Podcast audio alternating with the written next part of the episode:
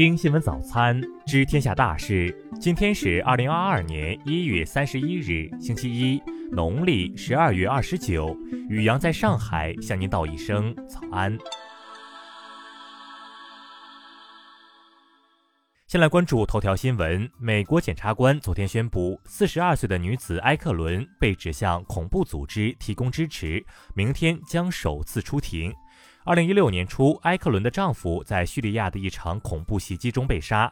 随后，她嫁给了一名专门研究无人机的伊斯兰国成员。该成员不久去世后，她又与一名伊斯兰国领导人再婚。当年底，埃克伦成为叙利亚一支伊斯兰国部队的领导人。这支部队成员均为女性，装备 AK-47 手榴弹和自杀式腰带。检察官称，埃克伦想招募恐怖分子袭击美国的一所大学和购物中心，计划杀死大量人员。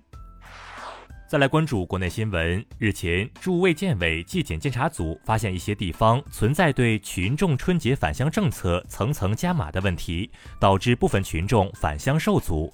纪检监察组建议坚决纠治疫情防控中的形式主义、官僚主义问题。天津市昨天公布返京离京政策，鼓励市民自愿在京过年，非涉疫地区人员可正常离京，不需开具证明。国家卫健委昨天通报，二十九日新增本土感染五十四例，其中北京二十例，浙江十九例。昨天，北京市将三地区升级为高风险区，目前北京有三个高风险区和七个中风险区。本轮疫情累计报告本土确诊病例九十六例。杭州市昨天通报，集中隔离人员已超过三万。杭州市本轮疫情已累计报告本土确诊病例六十四例。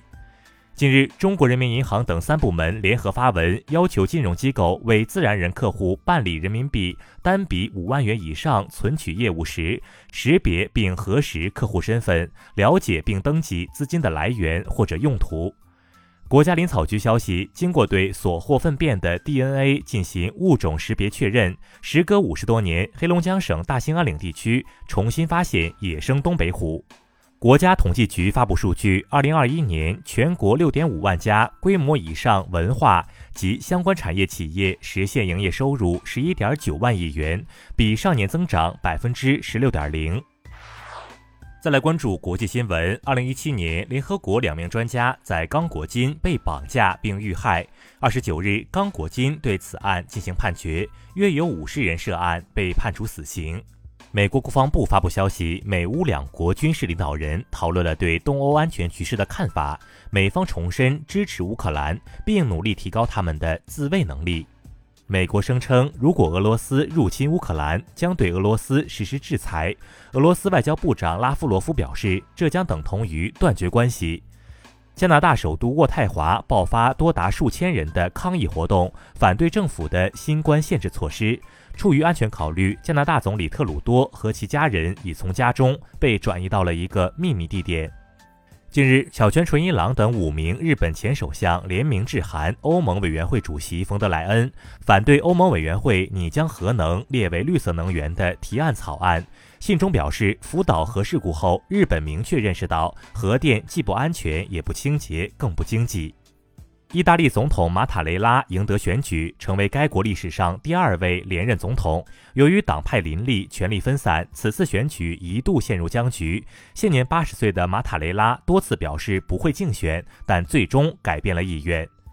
美国最新民调显示，百分之七十五的美国受访者表示对新冠大流行感到疲倦，超百分之七十的人认为感染不可避免，百分之四十二的受访者对疫情形势持乐观态度。韩国前总统李明博结束为期十二天的治疗，出院返回监狱继续服刑，即将在牢房里迎来春节。韩媒称，作为过节福利，监狱为他准备了甜甜圈和泡面。再来关注社会民生新闻：二零一九年，一名七岁学生在登封市一武校学武期间突然晕倒，送医后死亡。昨天，当事人桑某明犯过失致人死亡罪，被判处有期徒刑六年。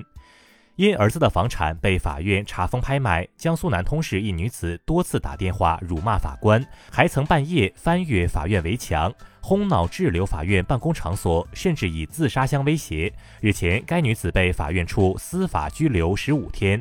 昨天，上海地铁乘车二维码变红，让不少乘客吃惊。地铁方面回应称，二维码变色是为了营造节日喜庆氛围，已恢复至原先版本颜色。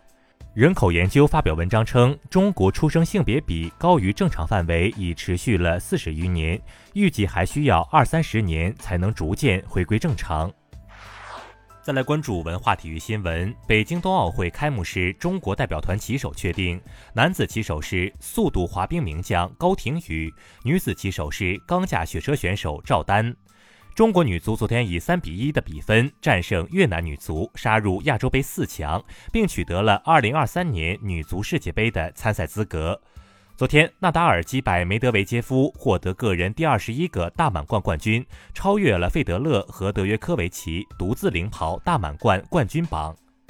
国家版权局、公安部等部门发文部署，要求各地区把打击院线电影道路传播工作列入年度重点工作，维护版权秩序。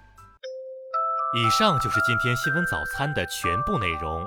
如果您觉得节目不错，请点击再看按钮。咱们明天不见不散。